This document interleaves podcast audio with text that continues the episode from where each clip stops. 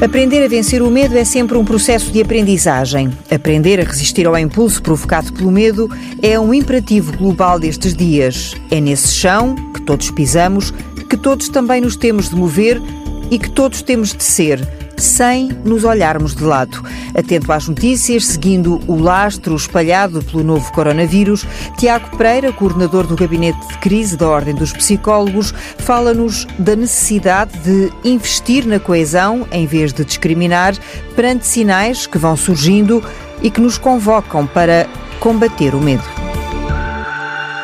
esta questão do estímulo tem uma consequência muito imediata, nomeadamente nesta questão de comportamentos mais de desproteção, e as pessoas, tentando prevenir serem estigmatizadas, escondam uh, determinadas informações, determinados contactos, determinadas viagens que podem ter tido, mas tem também um problema que pode ser a mais médio e longo prazo. Focando no exemplo de potenciais agressões, que depois foram confirmadas uh, pelo Ministério dos Negócios Estrangeiros a, a, a professores que estão em missão de cooperação em Timor, ou, ou, pelo menos a um professor ou professora que está em missão de cooperação em Timor, esta estigmatização com base na que aquela pessoa pode ter trazido, uh, ou não, mas pode ter trazido um vírus para a ilha e o impacto que isto vai ter nas consequências futuras. Uma pessoa que está numa missão de cooperação a procurar dar o seu apoio e contributo àquela população que pode, com isto, sentir menos vontade de o fazer, se retrair em fazer e, portanto, desse ponto de vista, ter uma consequência negativa para aquela população que depois não acede a esta componente. Este é momento de investirmos na coesão,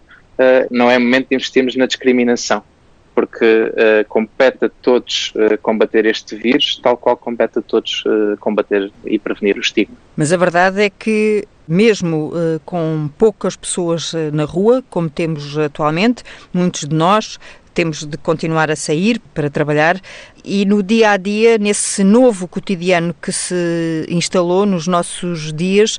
parece que, num certo sentido, há já muita gente que olha de lado para a outra gente. É verdade. E isso é, é muito baseado neste medo e nesta ansiedade que nós, eh, que nós estamos a viver e nesta necessidade que temos de, de nos proteger e, e, dessa forma procurar as situações e procurar uh, quem pode estar infectado para que nós nos possamos proteger. E esse movimento é um movimento, uh, repito, natural, de proteção. Uh, mas nós devemos ter cuidado com ele e evitar esta, esta estigmatização. Na verdade, temos de combater esse medo combater esse medo, exatamente combater esse medo, no sentido em que eh, se não o combatermos, vamos efetivamente estar-nos a desproteger mais, porque essas pessoas vão esconder mais essas situações e nós vamos estar mais expostos então a essas situações. E portanto temos objetivamente e intencionalmente que combater este medo que se transforma em estigma, deste ponto de vista, e reforçar os nossos laços de, de, coesão social que são tão importantes nesta fase, em particular para proteger aqueles que são mais vulneráveis porque foram infectados, por exemplo, uh, porque nós temos cuidado das pessoas que foram infectadas